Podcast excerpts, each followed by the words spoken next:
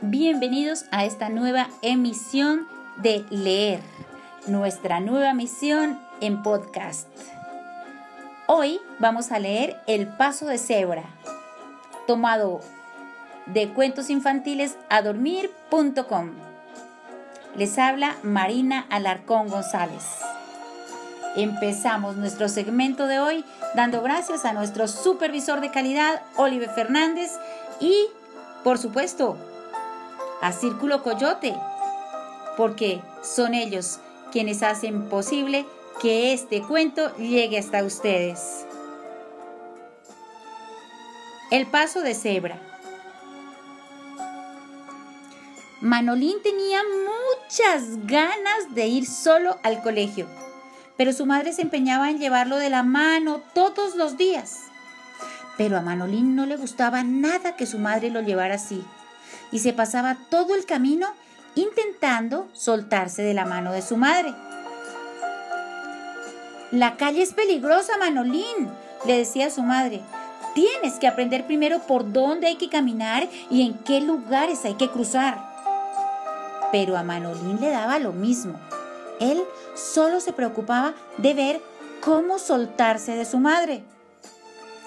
Un día, en el colegio, a Manolín le explicaron que para cruzar la calle había que usar el paso de cebra. Pero fue lo único que entendió Manolín porque enseguida empezó a pensar en decirle a su madre que ya no necesitaba que lo acompañara porque ya sabía cómo cruzar la calle. Pero cuando llegó a casa, Manolín se dio cuenta de que no sabía cómo era eso del paso de cebra, así que se puso a investigar en internet. Aquí está, dijo Manolín, acabo de descubrir cómo es el paso de cebra. Manolín se fue corriendo a buscar a su madre. Mamá, mamá, ya sé que para cruzar hay que usar el paso de cebra, así que ya no hace falta que me acompañes. Yo iré por la parte interior de la acera y cuando cruce usaré el famoso paso de cebra. Está bien, Manolín. Esto es lo que vamos a hacer. Yo iré detrás de ti y comprobaré que ya sabes ir solo por la calle y que cruzas bien. Si es así, te dejaré ir solo al colegio. Manolín se frotó las manos de contento pensando que por fin podría ir al colegio como los niños mayores. Ya en la calle, Manolín empezó a caminar. Estaba un poco nervioso porque, aunque sabía que su madre estaba detrás, en el fondo estaba un poco asustado. Cuando llegó el momento de cruzar, Manolín se puso a cuatro patas y... ¿Dónde vas, Manolín? Para ahí ahora mismo dijo la madre de Manolín. ¿Qué haces?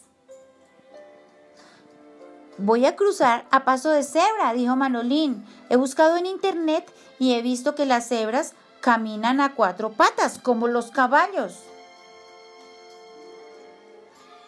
Pero esto no funciona así, dijo la madre de Manolín. Hay que cruzar por el paso de cebra, no a paso de cebra. ¿Cómo? preguntó Manolín confundido. Pensé que usar el paso de cebra era caminar como las cebras. Ay, hijo, si escucharas más, qué bien nos iría a todos, dijo su madre. Lo siento, mamá, se disculpó Manolín. Pero, ¿dónde están los pasos de cebra? No tendremos que caminar por donde caminan las cebras, ¿verdad? porque yo no pienso ir por ahí.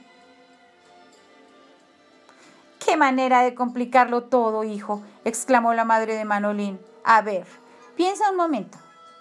¿Qué tienen las cebras en particular?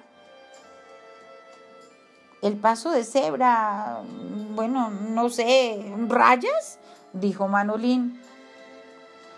Perfecto, hijo. Rayas blancas y negras dijo la madre de Manolín. ¿Ves algo a rayas en la calle?